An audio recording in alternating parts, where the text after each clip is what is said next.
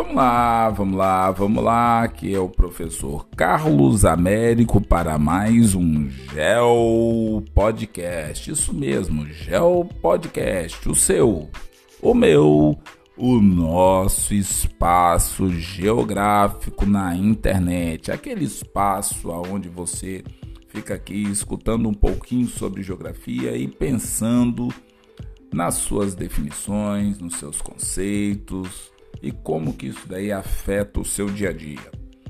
Pois bem, esse podcast, vocês sabem, tudo em take one, não por conta de que é bonitinho, mas é porque eu não sei fazer de outro jeito, então sigamos no que está dando certo. Então, assim, muito obrigado a todo mundo que está acessando aí de qualquer coordenada geográfica nesse planeta Terra, ok?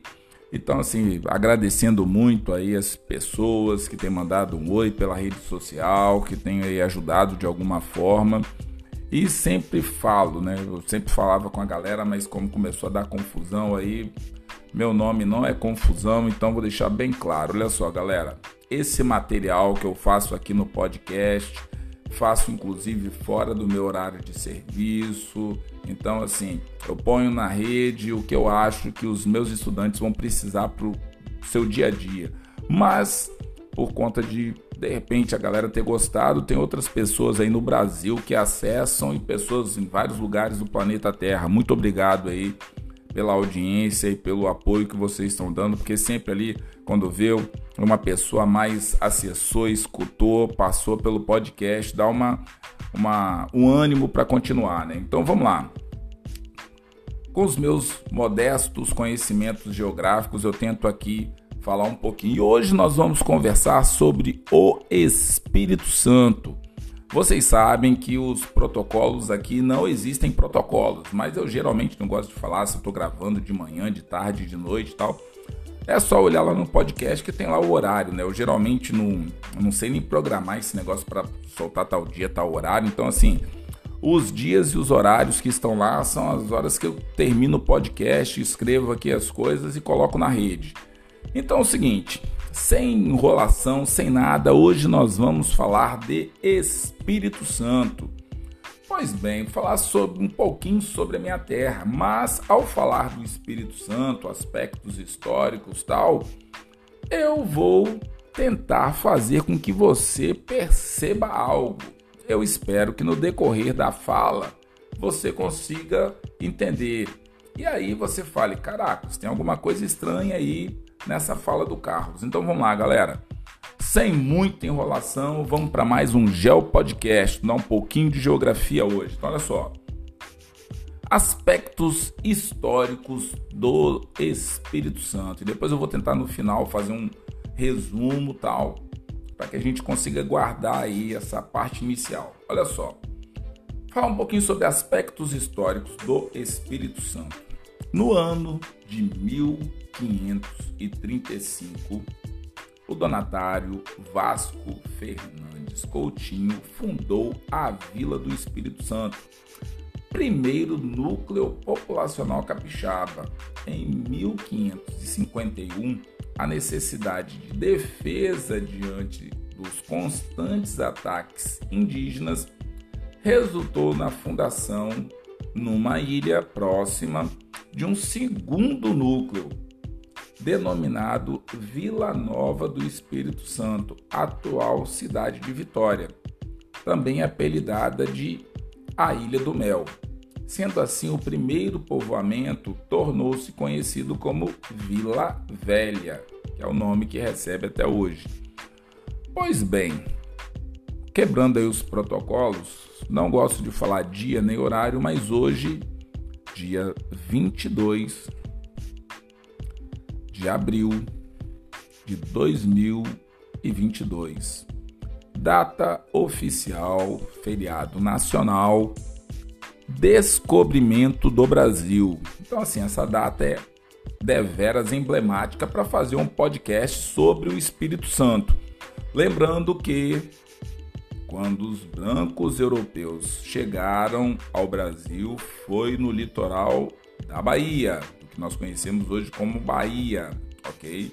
Lá foram os primeiros povoamentos, e aí foi espalhando para o litoral brasileiro e depois isso daí é mais história do que geografia, mas sigamos aprendendo. Então olha só, galera, seguinte, seguindo aí, foi somente na metade, né, ou na segunda metade, mais precisamente falando, do século XIX, que o Espírito Santo começou a ganhar importância no cenário econômico e político nacional. Essa mudança deve-se principalmente à expansão da lavoura de café na região serrana capixaba. Então, assim, a Serra Capixaba, o que levou, aliás, à redistribuição demográfica. Peraí, redistribuição demográfica? Claro, porque a grande maioria das pessoas que ocupavam vieram da Europa para cá ficavam no litoral. Então, olha só, em Claro que essas pessoas né, na região serrana, até por conta da questão do relevo e das atividades que eles tinham, eram tidas como pequenas propriedades serranas, geralmente é, desenvolvidas por imigrantes alemães e italianos. Imigrantes chegam, emigrantes partem. Então, imigrantes alemães e italianos que cultivavam café. Pois bem, no século seguinte foi a vez o que da lavoura de cacau, que ganhou a importância aí, principalmente entre os fazendeiros baianos, é, que estenderam aí os limites de suas terras até chegar bem próximo da divisa com o Espírito Santo. Então vamos lá, vamos tentar fazer um pequeno resumo aí do que, que foi essa primeira parte aí da história do Espírito Santo. Cabendo lembrar que é o seguinte, a história como que você monta a história? Pô, ninguém viveu lá em 1500, como é que nós vamos conseguir fazer? Os documentos que eram feitos na época. Tudo era documentado, escrito, guardado, cartas que as pessoas mandavam, obras que as pessoas pintavam, livros que eram feitos, histórias, relatos das pessoas, cartas que as pessoas mandavam. Então isso daí foi era tudo guardado para que se tentasse montar o mais próximo possível do que acontecia. E claro que a oralidade também é história passando de uma pessoa para outra. Então vamos lá, vamos tentar fazer um pequeno resumo aqui para ver se você guardou um pouco da história do Espírito Santo. Então é o seguinte: primeiro, a chegada dos colonizadores portugueses no atual território do Espírito Santo. Depois, essa galera veio da Europa para cá com a tradição católica. Então, assim, dessa maneira, a região foi batizada com um nome religioso, por isso Espírito Santo, ok? Então vamos lá. Terceiro, Vila Velha. Por quê? Chegou-se primeiro lá, ocupou-se, era um local mais adequado tal, mas os o relato dos constantes, consecutivos ataques indígenas fizeram com que eles procurassem um lugar onde eles pudessem se defender melhor. Então, olha só, essa vila foi colocada num segundo plano, tentou-se fundar uma outra vila que nós conhecemos hoje como Vitória, que é a capital do estado, e a vila que era antiga foi começando a receber o nome de Vila Velha. Lembrando que o dia do solo espírito santense é no dia 23 de maio. Então, nesse dia, a capital do estado do Espírito Santo deixa de estar na capital, que é Vitória, e passa, durante esse dia 23 de maio, a ocorrer na cidade de Vila Velha. E aí, isso pode acontecer também em outros lugares do Brasil. Aqui no Espírito Santo acontece desse jeito. Então vamos lá, seguindo aí, galera. Pois bem, quarto ponto importante para se pensar esses consecutivos ataques que os índios faziam foi fazendo com que o quê? Que a necessidade de se redefinir o território fosse mais rápido. Então, olha só, o Espírito Santo, apesar de ter um pequeno território, sempre foi uma região importante para a ocupação brasileira. Então, assim, razão da sua localização estratégica. Então, olha só, durante o Brasil colônia, chegou a ser anexado a Bahia mais ou menos lá no início de 1800, tornou-se de novo um território autônomo. Então aí se transformou numa unidade federativa constitutiva do Brasil. Então vamos lá, seguindo aí, a história do Espírito Santo está vinculada também às diferentes atividades econômicas que foram base da economia brasileira ao longo do tempo. Então, assim, a chegada do imigrante proveniente de vários países europeus, é, o cultivo da cana-de-açúcar, depois café, é, a, o desenvolvimento econômico local, tem não só é, isso daí, mas também extração de madeira. Então, foi uma série de atividades que foram sendo colocadas. A criação de colônias, de ocupação, foram fundamentais para o povoamento do interior capixaba, em especial das regiões é, serranas, né, que receberam muitos imigrantes europeus, mas depois dessa leva de alemães e italianos também vieram outras etnias, né, imigraram para o Brasil.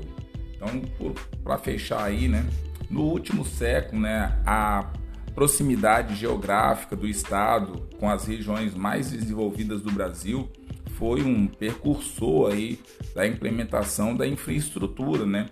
Então foram construídas é, estradas, ferrovias para escoamento da produção de minério de ferro proveniente de Minas Gerais, construção de portos é, do litoral do Espírito Santo, desenvolvimento de atividades econômicas internas, como por exemplo produção de celulose. Então tudo isso daí foi fazendo com que essa infraestrutura fosse sendo ampliada.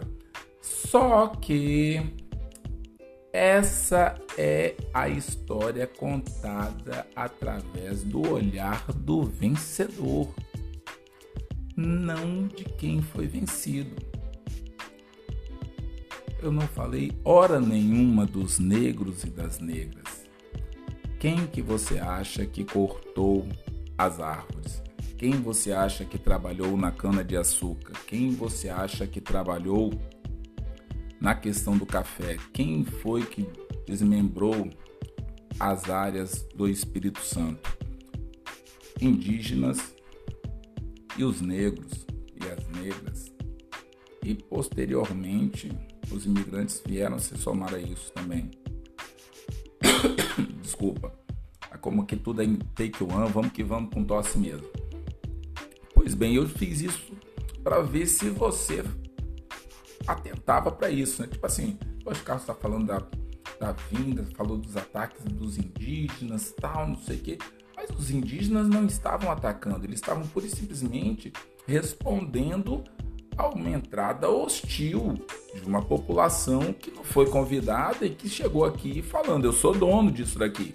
Dividiu o planeta Terra aí com a Espanha no Tratado de Tordesilhas, outras nações que toquem a sua vida, porque agora eu vou mandar no planeta Terra. Dividiu de um lado Portugal, do outro lado Espanha e vamos que vamos. E aí, Claro que nós vamos falar mais sobre o Espírito Santo, essa composição da população tal. Então vai dar um, um, uma forma de você entender. E outra coisa, é, o que aconteceu no Espírito Santo não está desvinculado do que aconteceu no território brasileiro como um todo. Então, se você escutar sobre o Espírito Santo, caso você seja de um, um outro estado brasileiro, é muito provável que vá também na mesma linha. Então, eu sempre gosto de falar para os estudantes o seguinte: você está lá lendo a questão número 8 da prova. Você tem que ler o texto, tem que tentar interpretar, tem que fazer tudo aquilo ali. Só que você também tem que falar, pensar o seguinte: o que não está escrito aqui? O que não foi dito? Por que não foi dito? Foi dito porque queria ou foi sem querer? E quase tudo que vocês sabem, dentro da ciência não é sem querer, tem sempre um fundo do porquê.